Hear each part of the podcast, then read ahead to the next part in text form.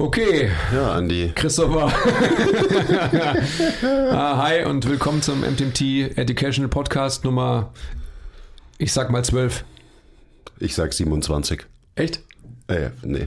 Okay. Aber 12 ist es nicht. 27 auch nicht. Okay, ist ja auch egal. Schön, dass ihr wieder da seid, hoffentlich. Ähm, wir wollten heute mal über das sprechen, was wir eigentlich immer so besprechen und worüber wir sprechen, uns vielleicht noch nie in der Gänze erklärt haben. Also von dem her, ähm, komm ruhig rein, Tilo. Hier ist auch noch ein Platz für dich. Ja, ich setze mich kurz dazu. Aber das ist kein Sound für mich da, gell? Du kannst dir noch einen aufbauen. Also am, am Ende ähm, ist, ist, ciao, Bye. ist das die Sache, ähm, was wir mal mehr erklären wollten, als immer nur vorauszusetzen, dass ihr uns auch folgen könnt. Und zwar Position dictates function. Wahrscheinlich das wichtigste Trainingsprinzip, biomechanische Prinzip, was meine Sicht auf die Dinge, auf den menschlichen Körper, menschliche Bewegung so nachhaltig verändert und geprägt hat in den letzten Monaten wie kein anderer kluger Satz. Das ist schon sehr klug, ja. Position dictates function ist wirklich verdammt klug. Also wenn man versteht, was es bedeutet. Und so in Ansätzen verstehen wir das ja langsam. Was ist noch eine Ableitung, die wir auch dann immer wieder dazu sagen? Position dictates function, dictates tension. Ganz wichtig. Also Spannung, Spannungsverhältnisse auf Muskeln werden durch Position diktiert, vorgegeben, bedingt. Und weißt du, was ich mich immer frage? Also so, so eindringlich, wie wir uns damit beschäftigen, seit jetzt einem Jahr vielleicht? Ungefähr. Ja. Das ist so ein, also it's simple but not easy, aber es ist so ein eindringliches Prinzip, dass auf die Art und Weise da in der Vergangenheit so wenig Leute hingeschaut haben. Ja. Das ist ja, also am Ende ist es nicht unbedingt was Neues. Genau. Und das haben auch schon Leute gesehen, irgendwie in der Vergangenheit, aber es, ich habe das vielleicht auch schon mal gehört, aber dann immer nur so nebensächlich. Und das ist natürlich strange, weil wenn man sich den Satz nochmal auf der Zunge zergehen lässt, Position dictates function. Wir jagen ja der Funktion hinterher als Coaches. Wir wollen, dass Leute sich gut bewegen. Gut bewegen heißt für mich eben der Funktion, der biomechanischen Funktion des Menschen entsprechend quasi. Und ich weiß nicht, wieso man sich dann so viel beschäftigt mit Sachen, die erst danach kommen sollten eigentlich. Also man geht einen Schritt zu weit und viele überspringen diesen Schritt eben Position zu verstehen und dieses, diesen klugen Satz eben irgendwie zu verstehen, was es bedeutet. Naja, weil es halt eben not easy ist. Ja, aber dann teilweise auch irgendwie doch. Ja, klar, also wie immer, wenn man halt dann mal ein- was ein Prinzip umrissen hat und verstanden hat, dann ist es natürlich easy. Und dann lässt sich es auch simplified anwenden. Aber es ist dann doch, ähm, das sehen wir ja auch selbst, also was unser Verständnis anbelangt und das, das Reifen des Verständnisses und auch so in unserem Team, ähm, wie lange es gedauert hat, dass man sich verabschiedet von so, von einer Denke, die man eben jahrelang oder jahrzehntelang angewendet hat, wo man gedacht hat, ja, das ist schon auf alle Fälle gut. Um dahin zu kommen, dass man einfach wirklich sich anschaut, und dann ist es schon in der Weiterleitung, eine sehr, sehr individuelle, welchen Menschen habe ich vor mir, was hat der für eine Position von seinem, kommen wir jetzt gleich drauf, axialen Skelett und wie determiniert die Position seines axialen Skeletts die Bewegungsoptionen, die Bewegungsvariabilität in seinem angehängten Skelett. Das sind auch zwei Begrifflichkeiten, die wir da auf alle Fälle weiterhin klären sollten, die auch ja keine neuen Begrifflichkeiten sind, aber wo auch ähm, in der Vergangenheit oder auch sehr präsent die wenigsten darüber sprechen. Ja. Also ich würde jetzt mal anfangen und erstmal vielleicht ein bisschen erklären, was Position Dictates Function bedeutet. Das bedeutet im Prinzip, dass die, unser Skelett und die Positionierung von unserem Skelett, die Positionierung von unseren knöchernen Strukturen, gibt den Muskeln vor, wie lang oder kurz sie sind, wie effektiv sie arbeiten können. Ähm, also dann dementsprechend, wir sagen eher, ein Muskel ist exzentrisch ausgerichtet, aka lang oder konzentrisch ausgerichtet, eher kurz oder tight. Und das Ganze wird eben durch die Position des vor allem axialen Skeletts vorgegeben. Und das axiale Skelett ist der Schädel, die Wirbelsäule mit dem Brustkorb und ja, bis runter zum Sakrum. Manche sagen auch, dass quasi das Becken dazugehört. Also ich habe schon beides gesehen. Ähm, macht für mich auch Sinn, also einfach in meinem Kopf das Becken dazuzunehmen, Ja. weil Position, da geht es ja dann immer ganz viel um die Position von Becken zu Brustkorb. Das ist so das, worauf es am meisten drauf ankommt, Ja. wenn man von Position Dictates Function spricht. Ja. Ich finde auch, also gerade, ich will jetzt da nicht zu spezifisch werden und das glaube ich, sollten wir auch nicht, die Differenzierung äh, vorzunehmen, dass einige eben die ähm, das Becken nicht dazu nehmen, finde ich eben fürs Verständnis nicht gut, weil, weil die, die Parallelen von Schulterblättern zu Beckenschaufeln einfach ähm, final gegeben sind, biomechanisch. Und von dem her finde ich einfach, dass so dieses Ausgliedern des Beckens ähm, aus dem axialen Skelett für mich keinen Sinn macht, von meiner Denke her. Weil einfach die eben, also gerade was du gesagt hast, dass das Stacken einfach extrem viel zu tun hat oder nur damit zu tun hat, wie ist die Ausrichtung letztendlich vom, ja, von den Rippen vom Brustkorb zum Becken und da letztendlich irgendwie die Beckenschaufeln rauszunehmen, äh, wenn es dann auch darum geht, was die obere Extremität ähm, kann, durch auch eine Veränderung der Position des Schulterblatts, würde total keinen Sinn machen. Aber another level. Ja. Also Funktion in diesem Satz Position dictates Function bedeutet Funktion ja auch viel Range of Motion.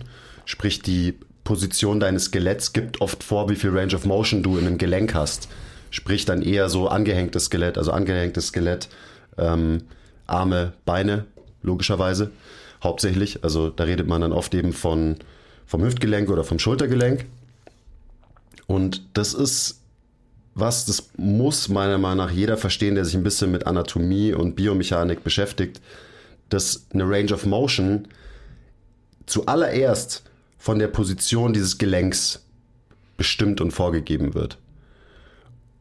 Weil eben diese Position die Lenkspannungsverhältnisse der Muskeln beeinflusst und diese Lenkspannungsverhältnisse dann wiederum die Range of Motion in dem Gelenk beeinflussen. Und wenn man das versteht, dann versteht man auch, dass es vielleicht oft überhaupt keinen Sinn macht, Muskeln zu dehnen oder zu triggern oder zu kräftigen oder länger zu machen oder was auch immer, weil du eben einen Schritt ausgelassen hast. Du hast einen Schritt übersprungen und du dehnst an einem Muskel rum, der vielleicht einfach nur in der falschen Position ist. Und wenn du die Position veränderst, von alleine quasi wieder so funktioniert, wie er funktionieren sollte.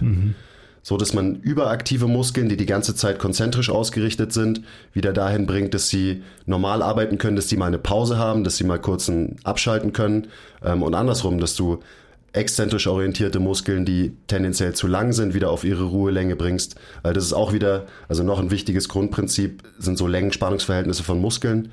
Ein Muskel kann dann am meisten Kraft entwickeln und fühlt sich am wohlsten, bildlich gesprochen, wenn er auf seiner Ruhelänge ist. Sprich, wenn er nicht den ganzen Tag eher kontrahiert oder eher exzentrisch ausgerichtet ist. Und das kannst du eben durch die Veränderung der Position schaffen, dass Muskeln in ihrer Ruhelänge existieren, in der Mitte von diesem Spektrum, wo auf der einen Seite konzentrisch und auf der anderen Seite äh, exzentrische Ausrichtung ist. Und dadurch funktioniert der Körper einfach so, wie er funktionieren sollte. Funktion. Ich finde es so, so faszinierend, wenn man sich genau diese Tatsache, die du gerade eben beschrieben hast, nochmal vor Augen hält, weil es ja, also jahrelang, jahrzehntelang, äh, whatever lang, also ich im Studium definitiv genau das Gegenteil gelernt habe, wenn man so will. Also sprich, knöcherne Strukturen sind passive Strukturen ähm, und alles Weichteilerne, vor allem die Muskeln, sind aktive Strukturen und bedingen die Position des, akti äh, des, des passiven Bewegungsapparats. Passiver Bewegungsapparat. Ich kann mich an eine ähm, Instagram-Diskussion erinnern, die ich geführt habe mit jemandem, wo es genau um das Thema ging. Ähm, wo, wo wir viel darüber gesprochen haben, wo die Person mir eben auch gesagt hat, genau das, was ich gerade erklärt habe, dass doch die aktiven Strukturen, sprich die Muskeln, determinieren, wie meine Knochen stehen. Aber du sagst jetzt gerade genau das Gegenteil. Ja, nee. Ja, aber es du ist, weißt, Es ist natürlich so eine Wechselwirkung, weil natürlich das, was uns bewegt, sind Muskeln. Das ist so. Sprich, wenn du deine Position veränderst durch eine Bewegung, dann machen das natürlich Muskeln. Das heißt, es ist so eine gewisse Wechselwirkung. Aber also für mich, für mein Verständnis geht es viel darum, worauf lege ich Wert, worauf schaue ich auch als Coach. Und da schaue ich dann halt auf die Position. Und natürlich, wenn ich sage, zieh deine Rippen runter zum Beispiel, dann weiß ich, welche Muskeln dann eben angespannt werden, wenn sich die Position des Skeletts so verändert. Und das ist dann bei dem Beispiel, ähm, dass du eben deine schrägen Bauchmuskeln aus ihrer zu langen Position wieder rausbringst durch diese Kontraktion. Also durch eine Veränderung der Position schaffe ich eine Veränderung von muskulärer Aktivierung. Ja, das ist so. Ähm, eben zu einem und ich sage es jetzt endlich, neutraleren Zustand von Muskulatur. Mhm. Und neutral bedeutet für mich jetzt in dem Zusammenhang, wenn wir ein Spektrum haben, ähm, maximale Länge, maximale Kontraktion, dann ist neutral in der Mitte, wenn es um die Länge von einem Muskel geht zum Beispiel. Ähm, für ein Gelenk kann man das auch anwenden. Da bedeutet neutral, dass ein Gelenk in seiner mittleren Ruheposition quasi steht. Also zum Beispiel, dass eine Schulter nicht permanent in Außenrotation ist, ähm, oder permanent leicht in Innenrotation ist, sondern halt genau in der Mitte. Und mhm. wenn ein Gelenk so eingestellt ist, dass es da neutral in der Mitte von dem Spektrum liegt, dann kann das Gelenk halt in beide Richtungen, Außenrotation und Innenrotation, eine volle Range of Motion durchlaufen. Was es sonst nicht kann, weil wenn du schon außen rotiert bist zum Beispiel, dann kannst du nicht mehr viel weiter außen rotieren. Mhm. Macht das Sinn? Macht total Sinn, aber das ist ja genau das, was ich gemeint habe. Also ich glaube schon, dass es ganz wichtig ist, nochmal den, den, ähm, den Belief vieler Leute ähm, auszumerzen, will ich wirklich sagen, dass es so ist, dass, dass die Muskeln die, die Position der Gelenke determinieren. Weil natürlich in Aktion, in Bewegung werden die Muskeln ihre Spannungsverhältnisse verändern, werden konzentrisch, werden exzentrisch ausgerichtet, was ähm, normales Gehen, also der Gangzyklus logischerweise mitbringt. Ähm, aber am Ende ist es so, wir sprechen vielleicht von Ruhepositionen und dann eben auch wieder von, ja, von, von Stacken, also von Positional Work, sprich, wie gut atmest du, vor allem in Ruhe jetzt auch erstmal um dann letztendlich einfach mal zu sehen, wie ist deine Grundausrichtung. Und das ist ja das, worauf du auch gerade hinaus wolltest, exemplarisch. Also sprich, ist mein ähm, axiales Skelett dahingehend ausgerichtet, dass ich jetzt wieder auf die Schulter bezogen zum Beispiel ähm, einen Bias in Außenrotation habe oder in Innenrotation habe und dementsprechend habe ich durch die Positionierung meines Gelenks, also meines knöchernen Systems, einfach auch eine Programmierung der Spannungsverhältnisse in meinen Muskeln. Ja.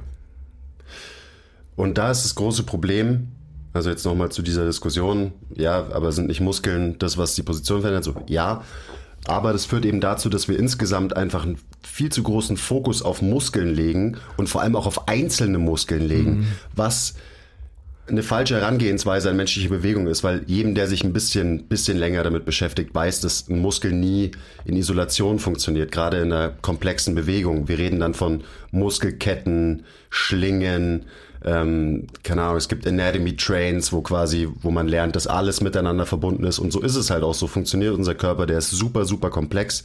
Sprich, es macht keinen Sinn, dir einen Muskel anzuschauen und zu sagen, ja, deine Schulter ist zu sehr in Innenrotation, weil dein Pectoralis ist tight. So, das ist zu vereinfacht. Ja. Und wenn ich, statt mir den Pectoralis anzuschauen, die Position von meinem axialen Skelett und meinem Brustkorb anschaue mhm. und auch schaue, wie dynamisch ist dieser Brustkorb, ja. dann kann ich, glaube ich, viel mehr verändern und entwickle am Ende ein viel besseres Verständnis für den menschlichen Körper und für Bewegung. Das ist das, worauf ich hinaus wollte. Pectoralis ist ein, ähm, ein gutes Beispiel. Also es muss uns allen klar sein, dass es da nicht sinnvoll ist, sich irgendeinen Ball ähm, oder einen, einen Hook von einem Rack irgendwie in die Brust zu rammen und da irgendwie zu stehen und ähm, irgendwas zu machen und so weiter. Und dann zu denken, ähm, ich behebe das Problem. Ich behebe vielleicht ein Symptom, aber nie die Ursache. Weil ich eben die Einstellung ja, meines axialen Skeletts, meines Systems nicht verändere. Sondern ich verändere vielleicht einfach temporär, also sehr, sehr kurzfristig irgendwie ähm, das, was mein Gehirn als, als Schmerz in meinen Packs wahrnimmt und habe dann irgendwie so das Gefühl, ah, jetzt bewegt sich irgendwie meine Schulter freier. Ja klar, bewegt sie sich freier, weil das Warnsignal Schmerz vom Gehirn auf einmal wegfällt für Zeitraum XY. Es ist aber niemals eine Ursachenbehebung. Also sind wir wieder einfach bei Ja. dem Symptom und Ursache. Und das ist einfach das Spannende, finde ich. Und dann sind wir wieder bei dem Thema, was du auch vorhin angesprochen hast. Dann kann man sich relativ schnell die Frage stellen, okay, always be intentional. Was will ich überhaupt und was bringt was? Stretchen auf einen vermeintlich irgendwie exzentrisch ausgerichteten Muskel bringt mir sicherlich genau das Gegenteil von dem, was ich eigentlich erreichen will. Ja. Ja, also das ist genau die Sache. Und das ist natürlich alles so komplex, dass man auch nicht einfach sagen kann, ja gut, ähm, wenn ich mich um die Position kümmere, dann habe ich den Ursprung im Griff und dann passt alles. Natürlich ist es nicht so einfach, aber es ist auf jeden Fall sinnvoller, eher an dem Ursprung eines Problems anzusetzen, als an einer Kompensation anzusetzen, die sich gebildet hat, weil deine Position scheiße ist, zum Beispiel. Also wie gesagt, es ist immer ein Schritt, der übersprungen wird, der einfach weggelassen wird und man schaut sich eben einzelne Muskeln an und so weiter und es macht einfach wenig Sinn. Also egal, wer dir was erzählen will, äh, wir hatten es in einem von den letzten Podcasts, dieser Muskel ist schuld an, Punkt, Punkt, Punkt, Bullshit. Der eine Muskel kann gar nichts dafür. Es ist ja auch immer so schön, wenn, wenn Leute dann zu uns kommen oder bei uns sind und sagen, ja, aber mein, ähm, ich, ja, ich Bashing, ich will niemanden bashen, ist auch, will ich auch, will ich nicht. Der und der hat gesagt, ich muss ähm, den und den Stretch so lange machen und zwar jeden Tag. Was passiert wahrscheinlich in dem Stretch? Was wahrscheinlich passiert ist, dass du die Mechanorezeptoren in deinen Muskeln noch weiter manipulierst und vor allem weißt du nicht, in welche Richtung du sie manipulierst. Sprich, dein Nervensystem nimmt diesen Muskel, den, den er eh schon irgendwie in der schlechten Position wahrnimmt, noch verfälschter wahr im Raum. Sprich, deine Bewegung wird wahrscheinlich noch schlechter, deine Position wird noch schlechter, es wird noch mehr Wear and Tear auf gewisse Muskeln kommen und so weiter, weil du nicht weißt, was du da tust, wenn du sagst, stretch diesen Muskel so und so lang. Es besteht noch eine zweite Möglichkeit, also definitiv richtig, bei den meisten wird es so sein. Ich glaube, dass es oft so ist, dass Leute nach Stretching ein gewisses Wohlbefinden haben, weil eben das Nervensystem kurzzeitig manipuliert wurde. Aber weil es vor allem so ist, dass sie beim Stretchen mal tatsächlich den Fokus auf ihre Atmung legen und das Stretching eigentlich ein verkleidetes Atmen ist.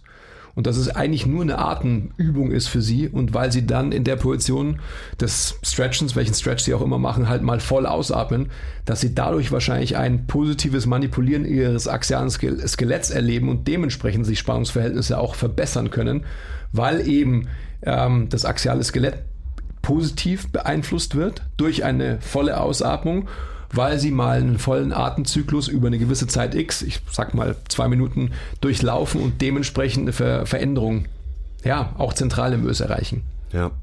Ja, weil halt auch, wenn du einfach, sagen wir, du hältst einen Stretch für zwei Minuten und du konzentrierst dich zwei Minuten lang einfach auf deine Atmung und so, dann ist es ja auch wieder so was Systemisches. Ja. Dein parasympathisches Nervensystem wird wahrscheinlich deinen Sympathikus ein bisschen hemmen.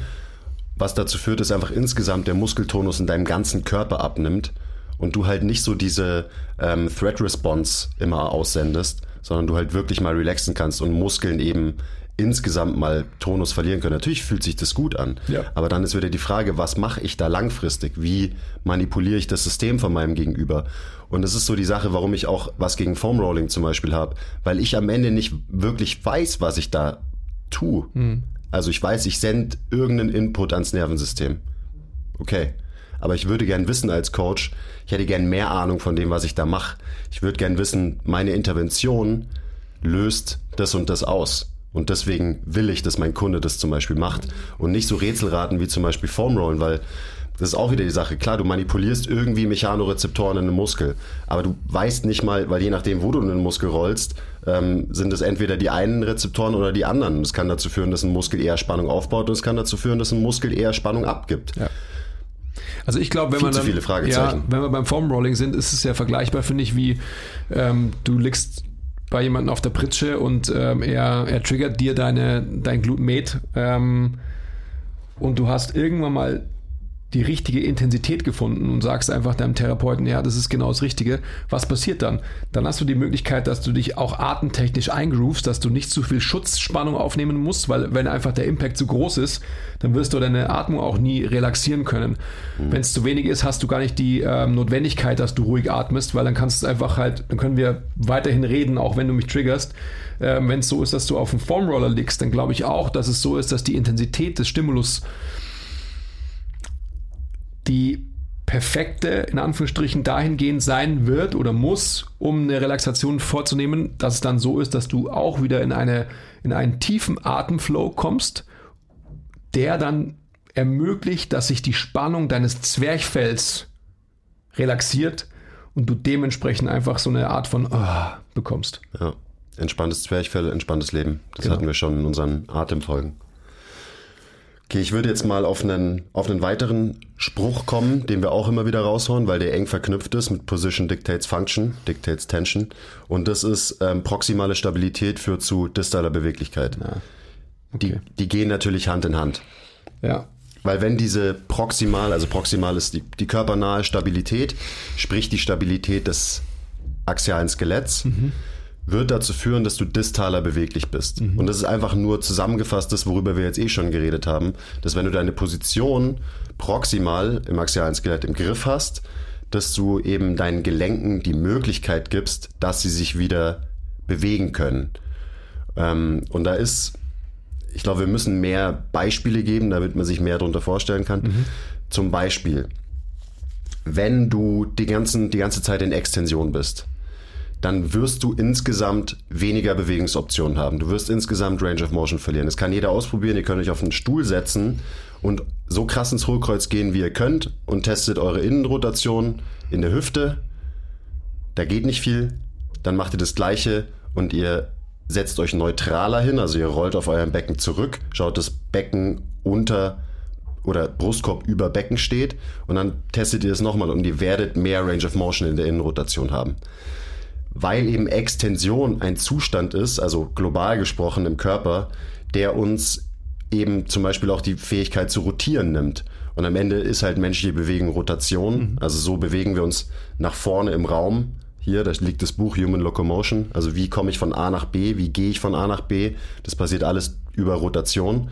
Das ist quasi die Bewegungsstrategie Nummer eins, ähm, die es uns ermöglicht, erstens aufrecht zu bleiben gegen die Schwerkraft dann auch mit der Schwerkraft zu umzugehen, die ja die ganze Zeit auf uns einwirkt, plus uns dann auch noch im Raum nach vorne zu bewegen. Mhm. Und das ist genau so eine Sache, ähm, worüber wir in letzter Zeit sehr viel äh, gesprochen haben, dass halt Extension als die Nummer eins Strategie im Kraftraum benutzt wird und halt oft auch gecoacht wird. Aber da muss man sich klar sein, dass man eben Bewegungsoptionen verliert. Und dann auch wieder die Sache, wenn ich jemanden hat, habe, dessen axiales Skelett die ganze Zeit in Extension ist und ich kümmere mich nicht darum, sondern ich kümmere mich nur um seine Schulter, die nicht beweglich ist, dann frage ich mich, was bringen diese Interventionen wirklich, wenn du den Schritt auslässt und baust du nicht noch eine weitere Kompensation auf deine Kompensation obendrauf?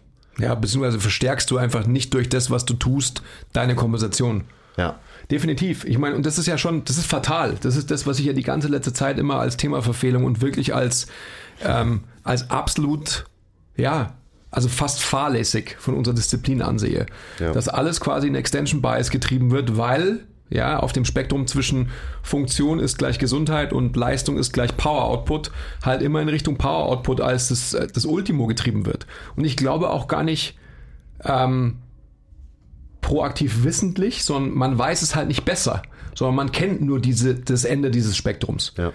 Man kennt nichts dazwischen. Und das ist das Fatale, dass wir als Disziplin es ja nicht wissen, nicht besser wissen, dass wir das, was wir tun, applizieren mit einer gewissen Rechnung, die wir bezahlen müssen. Und da muss man uns wieder die Frage stellen, wen haben wir vor uns, ja, und äh, was wollen wir jemandem tun, Gutes tun, vermeintlich, ja. Und wenn man jemanden hat, der, den man halt nur in Extension Bias treibt, dann verliert er genau das, was du gerade aufgezählt hast. Ich kann, weil du gesagt hast, von, von Beispielen. Ich habe ja jetzt gerade wieder so ein bisschen angefangen, mich, ähm, ich sag mal, sportlicher zu bewegen. Das heißt, ich springe, ich sprinte und so weiter und mache immer proaktiv ähm, den Selbstversuch, indem ich quasi meine Strategie, also ich bin auf alle Fälle ein Extender, ähm, proaktiv mal verändere. Das heißt, ich bringe mein axiales Skelett, also mein, meine proximale Struktur, bringe ich quasi in Check und springe und sprinte dann versus ich achte nicht darauf und merke sofort krass den Unterschied, wie einfach auch die, die Leistung anders wird. Von Schmerz noch gar nicht zu sprechen, weil Schmerz ist ja nochmal was anderes. Aber rein die Bewegungsoptionen, die du gerade äh, erwähnt hast, die sind so anders, das ist wirklich verrückt. Und man muss sich das einfach nur mal bildlich vorstellen. Wenn mein Körper als Extender, ja, zu dem wir uns vermeintlich alle machen, die wir in einem Gym trainieren, weil das ist halt the way to go. Yep. Also so ist die Bewegung richtig ausgeführt. Ich muss rudern in Extension, ich muss benchen in, in Extension, ich muss squatten in Extension, etc. etc. Es gibt schlichtweg keine Übungen außer Bauchmuskelübungen, wo man sich zugesteht zu flexen. Ja, ist ja so. Genau. Flexion Ansonsten- ist böse. Flexion ist böse. Ansonsten. Flexion ist für alles andere als für, für Bauchaktivität böse. Ähm, ich freue mich ja auch, wobei es war ja auch mal sogar, ähm, Wirbelsäulenflexion war auch mal eine Zeit lang böse. Ja, durfte man ja auch nicht. Jetzt, Total. Total, gell? Jetzt darf man es ja auch wieder. Egal. Ähm, Nochmal, um das Beispiel zu beenden. Ähm, okay, krass, Faden verloren. Wenn ich mir, wenn ich mir vorstelle, immer noch Faden verloren, warte Du, gleich. du, warst beim, du repositionierst dein axiales Skelett, bevor du laufen gehst und springen gehst und so weiter. Ganz genau. Und ähm, bei mir ist es wirklich einfach so, ich habe jetzt noch keine Zeiten gemessen, aber ich habe so einen, so ein, so ein leichtes Gefühl ja, in meiner Hüfte, wenn ich quasi mein, äh, mein proximales System in Check halte, also wirklich auch proaktiv in Check halte, versus ich laufe einfach los und habe ähm, nicht einmal ausgeatmet, positioniere meine Rippen und mein Becken in Anführungsstrichen gut zueinander und habe keine, keine übertriebene Extensionshaltung. Natürlich kann jetzt jeder sagen, ja, aber jeder Sprinter ist ein Extension Bias. Ja, klar. Ja, aber ich bin kein Sprinter-Sprinter, in dem ich äh, Usain Bolt schlagen will, sondern mir geht es einfach darum, dass ich halt laufe und dass ich durchs Laufe wieder eine Funktion von meinem Körper erreiche. Ja. Also, Ah, sorry, Quiz. Jetzt, hab, jetzt weiß ich wieder, was ich sagen wollte. Also, wenn, ihr müsst euch vorstellen, also rein bildlich gesprochen wieder, wir haben viele über Archetypen auch schon gesprochen, das haben wir heute noch gar nicht so, und wir wollen auch gar nicht sagen, es gibt nur einen Extender, sondern es gibt einfach, Extender ist, ist halt das, oder das ist halt das Muster, was wir treiben im, im Gym. ja. Was ich sagen will, ist, alle die, die einen Extension Bias haben, die werden einfach in ihrem angehängten Skelett eine gewisse prädispositionierte Haltung mitbringen, logischerweise. Und dementsprechend hat die Schulter gewisse Bewegungsoptionen und hat, die untere Extremität, also sprich die Hüfte gewisse Bewegungsoptionen, die ich durch meinen Extension Bias extrem in eine Richtung, und zwar nur in eine Richtung provoziere. Und das muss uns allen klar sein. Und das ist auch überhaupt dann nichts Magisches, dass, dass man eine Range of Motion in einem Hüftgelenk zum Beispiel innerhalb von Ja. einer Minute Ja. komplett verändern kann. Verrückt. Es ist überhaupt nichts Verrücktes und es ist, klar, es wird gerade auf Social Media wird es dann immer gemolken. Ja. So, oh, das ist eine Minute später. So, ja, natürlich, wenn du dein Becken aus einem, ähm, aus einer gekippten Position, also einem Anterior Pelvic Tilt wieder rausholst und das kannst du machen einfach nur durch einen Coaching Cue. Ein Coaching Cue. Und dann testest du nochmal die Rotationsfähigkeit in deiner Hüfte, dann wird die sich unweigerlich verbessern und zwar signifikant verbessern. Deswegen ist auch die Art und Weise, wie wir selber trainieren und wie wir coachen, erst repositionieren, dann trainieren. Deswegen sind Warm-ups für uns inzwischen ja Positionsübungen. Phasen. Ja. Ja. Ähm, und alles, was danach kommt, baut quasi auf auf dieser Repositionierung. Ja. Das ist ganz, ganz wichtig. Wir wollen Menschen in ähm, Positionen bringen, die ihnen gut tun, weil sie eben, ich sage wieder das böse Wort, neutral sind oder zumindest neutraler, also mehr in der Mitte von diesem Spektrum. Und dann werden die sich von vornherein automatisch besser bewegen. Und darum geht's uns ja allen. Und da braucht man den richtigen, den fucking richtigen Fokus. Ich hätte noch eine, eine Analogie oder zwei Analogien, ähm, gerade wenn wir jetzt bei Extension sind. Die eine kommt von PRI, als ich auf dem Seminar war. Die, die klassischen Extender, also die meisten, die gerade zuhören, die viel Krafttraining machen, bei PRI heißen die Gators, also halt wie ein, wie ein Alligator Alligator. ein Alligator. Und das ist so ein, so ein sinnvolles äh, Beispiel. Wenn der, ähm, der Ranger den, den Alligator einfangen will, Was macht er dann? Dann setzt er sich erstmal auf seinen Rücken drauf und dann zieht er seine Schnauze hoch. Also er zieht seinen Kopf hoch in Extension. Und was passiert? Der Alligator kann sich nicht bewegen. Er kann nichts machen. Er kann sich eben nicht. Und was macht, was macht dieses Tier eigentlich, um seine Beute zu killen? Er packt's und dann dreht er sich um die eigene Achse. Er rotiert. Und dadurch, ja, ist er halt der König im, im Sumpf. Aber wenn du dieses massive Tier durch die lächerliche Kraft von einem Menschen in Extension ziehst, dann kannst du einfach auf seinem Rücken sitzen bleiben und er kann nicht mehr rotieren. Und das gleiche passiert bei uns Menschen auch. Weil ich meine, wir sind auch nur Tiere und wenn du unsere Wirbelsäule in Extension ziehst, dann verlieren wir die Möglichkeit zu rotieren, dann verlieren wir die Möglichkeit, uns gut bewegen zu können. Das ist so eine einleuchtende Analogie für mich. Und das ist, das ist das, was ich vorhin mit dem, ähm, bei mir beim Sprinten auch gemeint habe. Also wenn man sich wirklich vorstellt, du hast einen Menschen, also eben was der Quiz sagt, wie fast alle, die wahrscheinlich zuhören, die sind in einem gewissen Extension Bias. Der ihr System wird quasi durch diesen Extension Bias in eine gewisse, ich sag mal mit Absicht, endgradige Positionierung gebracht. Und weil wir natürlich Menschen sind und die, die Meister des Kompensierens, werden wir trotzdem, obwohl wir diese Endgradigkeit eingenommen haben, in unserem angehängten Skelett trotzdem Bewegungsoptionen uns er, ähm, ermöglichen. Aber auch wieder auf Kosten von XYZ.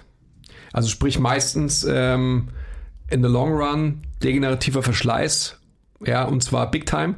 Sprich, wenn wir uns in eine Richtung positionieren, muss unser, unser System kompensieren, um uns im, ja, als Menschen im, im Alltag wirklich lebensfähig weiterhin zu machen.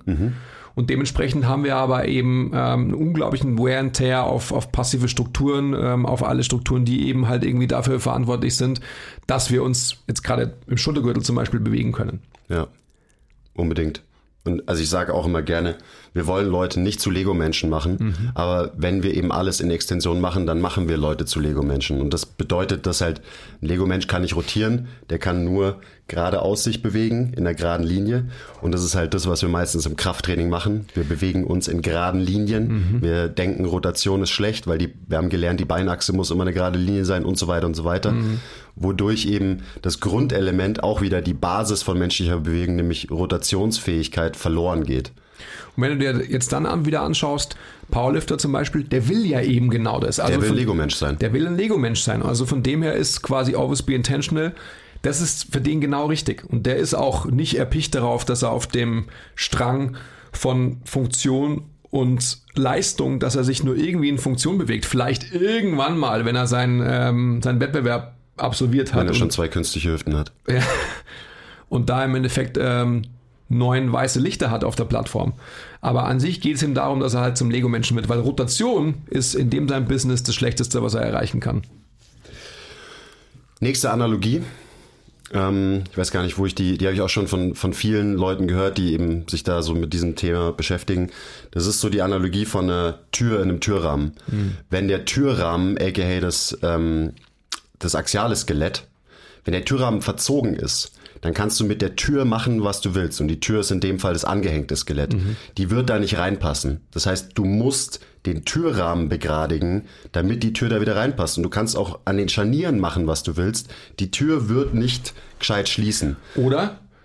Oder du haust sie halt einfach in den Rahmen rein und dann splittert halt rechts und links ein bisschen was weg. Dann ist sie zwar irgendwie drin, aber eben auf Kosten von. Und wer kommt dann? Sinnbildlich der Schreiner. Und wer ist der Schreiner übersetzt? Der Schreiner ist der Orthopäde, der Genau. dann sagt, ja, das hier ist Genau. kaputt und da müssen wir ein bisschen. Das ist der Chirurg, der im Endeffekt dann sagt, da müssen wir aufsch aufschneiden und da müssen wir was wegschneiden, weil dann passt es wieder rein. Ja. Also das ist auch wieder eine, eine super einleuchtende Analogie, die das Ganze erklärt. Schaut euch an, wie stehen Becken und Brustkorb zueinander und das sollten wir vielleicht noch mehr darauf eingehen, wie sollte das denn aussehen. Ähm, wir reden immer vom Stack, das ist auch relativ einfach erklärt. Stack bedeutet, wir haben ein Becken, über dem Becken ist der Brustkorb gestackt und auf dem Brustkorb ist der Schädel gestackt. Und Stack bedeutet eben, dass der, also jetzt mal anatomisch gesehen, der Beckenboden direkt unter dem Zwerchfell ist. Ähm, und wenn zum Beispiel, wenn du im Hohlkreuz bist und deine Rippen so aufmachen, dann wird dein Becken erstens nach vorne kippen, weil das Becken macht immer das Gegenteil von dem, was der Brustkorb macht. Plus dein Brustkorb geht nach oben weg. Dann ist diese Beziehung verloren. Dann steht nicht mehr das Zwerchfell über dem Beckenboden, sondern eben du machst nach vorne auf quasi. Also es ist wie so eine Schere, die du aufmachst. Und dann haben wir den Salat. Weil eben gerade diese Beziehung Beckenboden-Zwerchfell ist elementar wichtig für die Atmung. Wir atmen 20.000 bis 25.000 Mal am Tag. Das ist sehr wichtig fürs Training, weil wir durch eine gute Beziehung von Becken zu Brustkorb auch guten intraabdominalen Druck aufbauen können. Mhm. Und zwar, da rede ich jetzt nicht von Bracen vor einer Kniebeuge, sondern dem passiven intraabdominalen Druck, der einfach passiert, weil ich in einer guten Position bin, weil eben Beckenboden, Zwerchfell gut zusammenarbeiten können. Dementsprechend ja, bin ich geschützt durch diesen gewissen Druck. Mein Atemmuster ist so, wie es sein sollte. Mein Zwerchfell bewegt sich wahrscheinlich durch eine größere Range of Motion, was immer gut ist. Mhm. Der Tonus von Atemhilfsmuskeln wird runtergefahren und so weiter und so weiter. Also so eine Kaskade an positiven Effekten, die ich dadurch bekomme. Auch wieder zum, zurück zum Anfang. Ähm, optimalere Längen-Spannungsverhältnisse von Muskeln und so weiter und so weiter. Schulterblätter können gleiten, weil der Brustkorb die Form hat, die ein Schulterblatt braucht, um überhaupt drauf gleiten zu können. Ja. und so weiter und so weiter.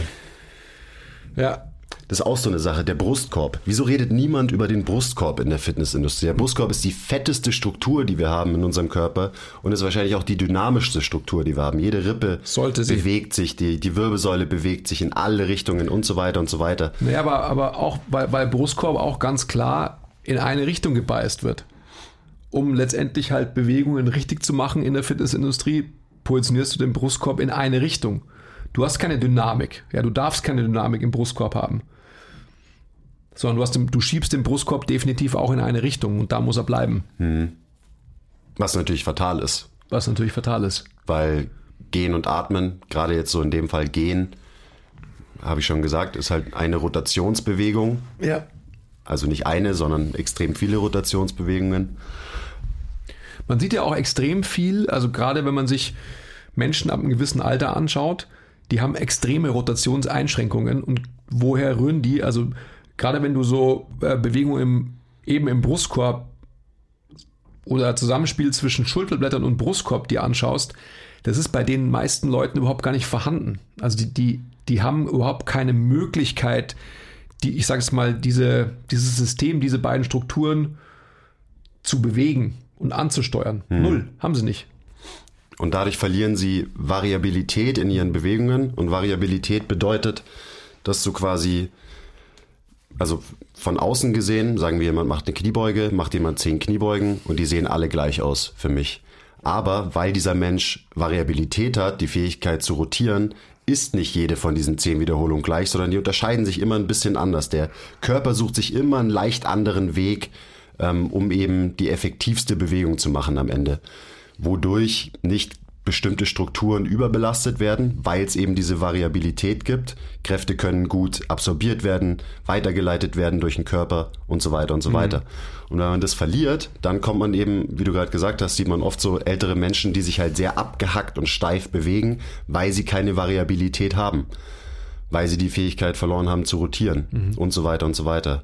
Und ja, da muss man wieder am Anfang ansetzen bei der Position. Ich finde einfach da nochmal noch mal das Beispiel vom, vom Alligator nochmal aufzubringen, um nochmal zu veranschaulichen, dass es ganz klar ist, also gerade auch für die Brustwirbelsäule, wenn wir jetzt bei dem sind, bei dem mhm. Konstrukt Brustkorb, Brustwirbelsäule, wenn wir die ganze Zeit uns anmaßen, dass, dass das System Wirbelsäule in Anführungsstrichen äh, in einer gesunden und gesicherten Position ist, wenn es in Extension getrieben wird, dann sind wir halt Alligatoren, die wir, die wir uns anzüchten. Ja. ja. Und dann sind wir halt genau die Menschen, die durch Krafttraining Rotationsfähigkeit verlieren. Und Rotation, hast du ja schon eingangs erwähnt, ist eigentlich das, was halt die Bewegung des Menschen ausmacht.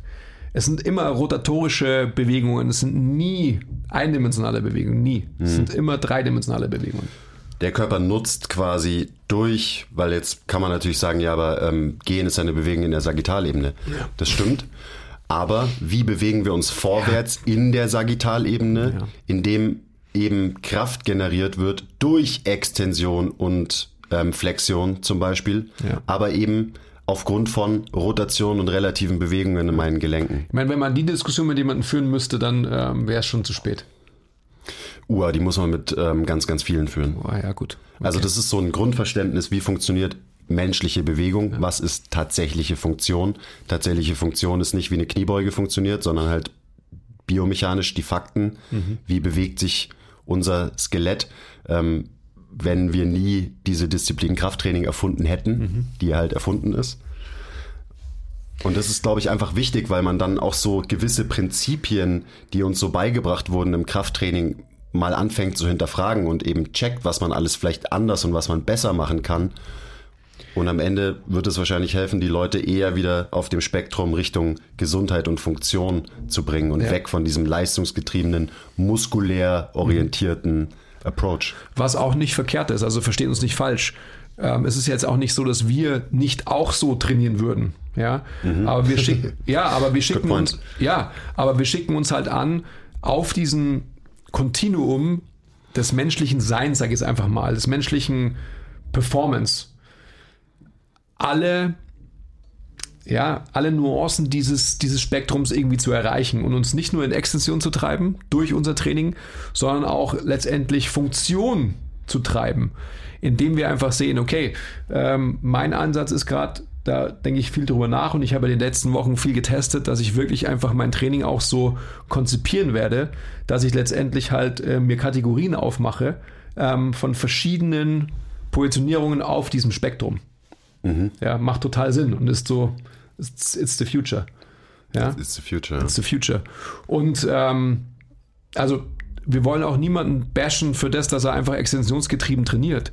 Das Wichtige ist einfach nur zu verstehen, dass es halt nur eine Facette von, von dem Training ist, was wir als Menschen machen sollten und was wir auch unbedingt ähm, verstehen müssen. Gerade einfach im Umgang mit, wenn ich selbst Coach bin, mit Menschen, mit denen ich arbeite. Ja. Da brauche ich einfach halt eine, eine bessere Toolbox und die geht einher mit Verständnis, weil wenn man Prinzipien verstanden hat, ja, dann kann man letztendlich halt ähm, sich selbst irgendwas ausdenken, wie man dann jemanden belastet.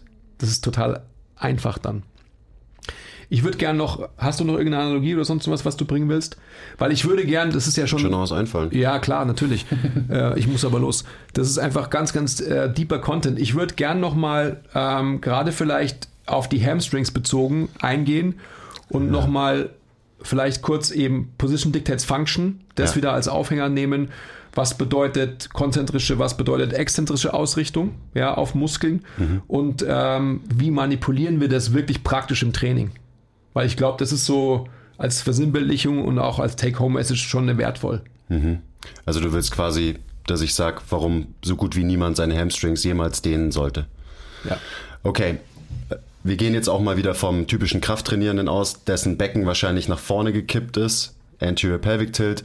Was passiert, und das ist ganz logisch, wenn dein Becken nach vorne kippt, dann kommen die Hamstrings auf Stretch. Das heißt, die sind dein ganzes Leben, weil du lebst dein Leben in dieser Position. Sorry. Das sollte logisch sein, dass wir das alle anatomisch verstehen. Aber da geht es eben wieder um den, hat man den Fokus auf den Muskel oder aufs große Ganze. Ja. Ähm, Becken ist nach vorne gekippt, Hamstrings sind auf Länge, eben die ganze Zeit, dein ganzes Leben. Wenn ich mir jetzt irgendwie einrede, ich kann nicht meine Zehen anfassen, weil meine Hamstrings sind verkürzt, dann habe ich einen Denkfehler drin, weil genau das Gegenteil ist der Fall. Die Hamstrings sind zu lang, die sind die ganze Zeit auf Zug. Das heißt, wenn ich diesen Muskel wieder auf seine oder näher zu seiner Ruhespannung bringe, indem ich mein Becken aufrichte, dann kann ich wahrscheinlich wieder besser arbeiten. Plus, dann ist nicht die ganze Zeit Stress auf meinen Hamstrings. Also so von wegen, ähm, das ist auch kein neues Wissen, da liegt das Buch, da steht es auch drin. Ähm, warum haben Athleten so oft Muskelfaserrisse in den Hamstrings? Warum sind die Hamstrings so anfällig dafür? Weil sie die ganze Zeit auf Stretch sind. Und wenn sie schon am Anschlag sind und da passiert noch irgendwas und, du, und es kommt eine, ein Kraftimpuls, den du nicht verdauen kannst, weil dein Gewebe eben nicht stark genug ist, damit umzugehen, zack, Muskelfaserriss. Also was machen wir, ähm, um eben die Hamstrings wieder auf eine Länge zu bringen, in der sie optimal arbeiten können. Wir richten das Becken auf, wir kreieren den Stack, wir schauen, dass das Becken unter unserem Brustkorb ist und diese Schere nicht geöffnet ist, sondern die Schere quasi zu ist. Und dementsprechend sind die Hamstrings in der Position, die sie gerne haben, weil da haben sie nicht die ganze Zeit Stress. Und da kommt auch noch dazu, dass wenn ein Muskel die ganze Zeit lang ist, dann verändert sich wieder die Wahrnehmung von deinem Nervensystem. Also das checkt nicht mehr so wirklich, okay, wie ist der Muskel im Raum positioniert, ähm, weil du spürst ja nicht die ganze Zeit eine Dehnung. Das sollte dir was sagen, mhm. dass du nicht die ganze Zeit einen Stretch spürst, obwohl die Muskeln die ganze Zeit auf Stretch sind, weil die Mechanorezeptoren eben manipuliert werden über Zeit und dadurch dein Nervensystem mehr eine andere Wahrnehmung hat. Ähm, auch so, so eine Sache in dem Zusammenhang. Buttwink ganz am Anfang habe ich gelernt, wenn jemand einen Buttwing in der Kniebeuge hat, dann muss er seine Hamstrings dehnen. Was komplett falsch ist, weil wenn dein Becken nach vorne gekippt ist, dann wandert dein Oberschenkel in Flexion. Dein Femur ist in, in Flexion, relativ gesehen. Und was passiert, wenn ich in eine tiefe Kniebeuge gehe?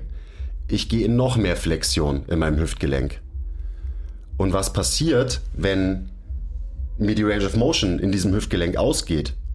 Wenn ich hier am Anschlag bin. Weil, weil du halt in dieser endgradigen Position ohnehin schon bist, genau. weil du ein Extender bist. Du fängst an in einer flektierten Position. Du genau. bist nicht neutral. Ja. Das bedeutet, du kannst nicht mehr so viel flektieren. Und was passiert, wenn der Femur sich nicht mehr im Becken bewegen kann? Das Becken muss sich auf dem Femur bewegen. Oh, und, ich Gänsehaut. und das ist, das ist ein, das ist ein Buttwink. Mhm. Dann passiert eben genau das. Dein Becken richtet sich auf, weil anders kommst du nicht tiefer in der Kniebeuge. Und ich kriege nicht Gänsehaut, weil ich einen Buttwing geil finde, sondern ich kriege Gänsehaut deswegen, weil der Quiz diesen Sachverhalt so gut erklärt. Also spult den 15 Mal zurück, dann habt ihr nämlich verstanden, um was es geht. Oh, danke. Also, der einfachste Fick, wenn. Fick. Der einfachste Fix. Okay, bye. Sorry. Wenn irgendwer einen Buttwink hat, ist, fang nicht schon in einer flektierten Hüftposition an, sondern fang neutral an, dann wird dein System mehr Optionen haben, eben zu flektieren in der Hüfte, sprich eine tiefe Kniebeuge zu machen. Mhm. Und da sind wir dann wieder bei eben Musterbeispiel für Position Dictates Function. Ach, so gut. Das, die Position von deinem axialen Skelett bedingt, wie tief du eine Kniebeuge machen kannst ohne Buttwink. Ja. Ganz einfach. Ja. Also, hört auf, eure Hamstrings zu dehnen, vor allem bei irgendwelchen Athleten und versucht eher die Position des Beckens positiv zu beeinflussen. Mhm. Ähm, ganz einfaches Beispiel, kennt jeder wahrscheinlich auch so Hip Thrusts oder Glute Bridges oder sonst was. Die könnt ihr machen noch und nöcher ähm, und ihr schadet dem Menschen, mit dem ihr sie macht, also euch selbst vor allem wahrscheinlich, wenn ihr eben nicht auf eure Position achtet. Mhm. Also es muss einfach klar sein, dass ihr genau bei solchen, also bei diesen zwei Übungen, wenn da die Position nicht stimmt, dann züchte ich mir gerade jetzt wieder das athletische Beispiel, dann züchte ich mir bei Athleten, Fußballern oder halt bei Athleten, die halt irgendwie eine, eine läuferische Aufgabe haben, züchte ich mir so viel Verletzungspotenzial. Also das muss einfach, das muss gestoppt werden. Es ist fahrlässig, wenn ich als Coach sowas mache. Ja. Ja, das ist so ein schönes Thema. Ja, es ist so spannend. Eine Analogie noch zum Abschluss zu dem, was ich gerade gesagt habe. Wenn wir stellen uns einen Aufzug vor, ähm, in dem Fall ist das Hüftgelenk und Flexion ist quasi der Aufzug. Wenn der Aufzug in einem zehnstöckigen Gebäude im fünften Stock startet, dann kannst du nur bis in den zehnten Stock, du kannst nur fünf Stockwerke überbrücken weil, und das ist jetzt die Analogie, du startest schon in Flexion, du kommst nicht mehr weit in Flexion, mhm. weil du eben schon im fünften Stock bist. Wenn du aber dein System und deine Position so einstellst, dass du im Erdgeschoss anfängst, dann kannst du zehn Stockwerke hochfahren und du hast eine volle Range of Motion in diese Richtung. Und du kannst auch zehn Stockwerke äh, runter in den Keller fahren, weil mhm. das Haus hat nämlich zehn Untergeschosse. Also ihr, ihr, versteht die, die Analogie. Ähm, wenn euer Gelenk in einer gewissen Position startet, dann schränkt euch das in irgendeine Richtung ganz bestimmt ein, was ja. die Range of Motion angeht. Aber wenn ihr im Erdgeschoss startet, in dem Haus, das nach oben und unten gleich viele Stockwerke hat. Erdgeschoss ist gleich?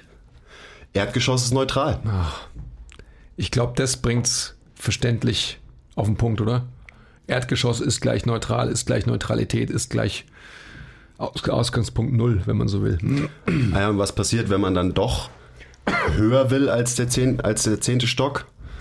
Ja, dann schießt der Aufzug durch die Decke von dem Gebäude durch, mhm. aka jetzt Übertrag auf den Menschen, du tust dir wahrscheinlich weh, mhm. weil du in einer Range unterwegs bist, die du nicht zur Verfügung hast Mhm. eigentlich. Genau. So einfach. It's, uh, it's simple, but it's not easy. Ja, it isn't. Boah, krass. Das ist schön. Boah, ja, wir haben, äh, ich glaube, ganz schön viel, ganz schön viel delivered in der Folge. Ja. Und euch ganz schön viel zum Nachdenken gegeben, hoffentlich. Bei Fragen schickt uns eine Mail. Das ist ja alles hier immer unter den Podcasts und unter den Videos, weil gerade in den Education-Formaten, da reden wir gerne über die Sachen, die euch halt interessieren. Und ich kann mir vorstellen, dass einige Fragen aufkommen, jetzt durch die Dreiviertelstunde oder was das war, Ja. die wir jetzt geredet haben. Genau. Wenn ihr da dranbleiben wollt, dass, dass ihr mitverfolgt, wie wir uns auch als Team weiterentwickeln, Skill Meeting, kann ich immer nur sagen. Skill Ja. Meeting ist ähm, Number One Source, einfach für einen sehr, sehr schmalen Kurs, uns zu verfolgen, wie wir wirklich auch strugglen innerhalb vom Team und solche Sachverhalte, die wir jetzt gerade besprechen, auch ähm, ja, in der Praxis umsetzen. Check it out. Denkt dran, Position dictates Function, dictates Tension. Erst repositionieren, dann trainieren. Proximale Stabilität führt zu distaler Beweglichkeit. Ja. Und damit einhergehend wirklich dieses sich verabschieden von oberflächlichen Körperbildern. Also es ist eine, weitere Das Diskussion ist an die, sich. auch die Haltungsdiskussion und so weiter. Das Was ist- ist eine gute Haltung? Genau. Aber das muss einfach klar sein, dass wir, es gibt keine, es gibt keine die eine Haltung. Es ist immer eine, eine Wechselwirkung zwischen Positionen. Wenn ich immer mich in eine Richtung einsperre, ja, dann bin ich eingesperrt. Ja, dann bist du ein Lego-Mensch. Okay, ich gehe jetzt. Okay, ciao, Andi. Ja. Ja, vielen Dank für eure Aufmerksamkeit. Oh, ganz schön eng. Wir sehen uns halt dann irgendwann zur nächsten Education-Folge. Okay. Bye.